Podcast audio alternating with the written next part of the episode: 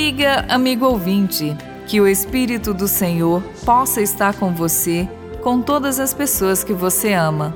Na primeira segunda-feira após Pentecostes, a Igreja celebra a memória da Virgem Maria, Mãe da Igreja, um título que tem raízes profundas e que foi inserido no calendário litúrgico em 2018 por desejo do Papa Francisco.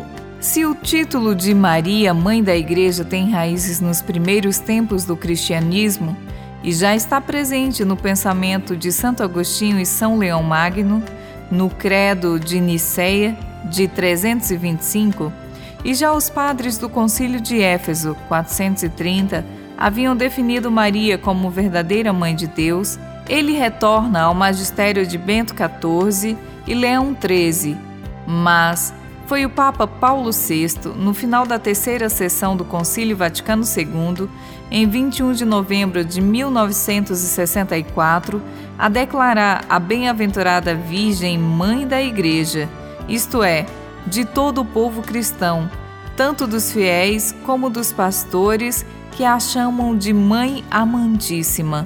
Mais tarde, em 1980, João Paulo II inseriu nas ladainhas lauretanas a veneração a Nossa Senhora como Mãe da Igreja, até chegar o decreto desejado pelo Papa Francisco que, na memória de dois anos atrás, em 10 de junho de 2019, escreveu em uma rede social: Maria, Mãe da Igreja, ajuda-nos a entregar-nos plenamente a Jesus, a crer no seu amor, sobretudo nos momentos de tribulação e de cruz, quando nossa fé é chamada a amadurecer.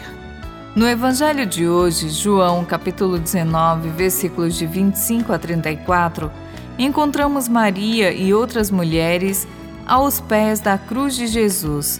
O Evangelho de João é o único a registrar mulheres próximas à cruz de Jesus. Maria esteve sempre ao lado de Jesus, desde o seu nascimento até a sua morte. A fidelidade de Maria toca e deve sempre tocar o coração de cada cristão para se pôr firmemente no caminho de Jesus.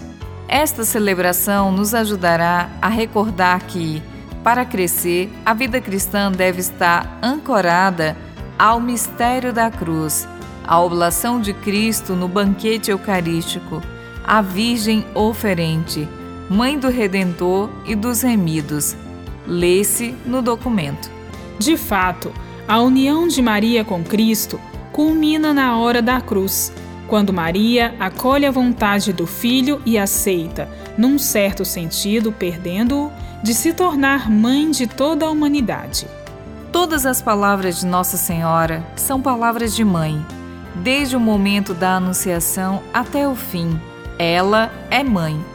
O Papa Francisco o havia dito na Casa Santa Marta, na primeira missa celebrada em memória da bem-aventurada Virgem Maria, Mãe da Igreja, em 21 de maio de 2018. Bíblia, Deus com a gente. Produção de Paulinas Web Rádio. Texto de Irmã Solange Silva. Apresentação: Irmã Solange Silva e Irmã Bárbara Santana.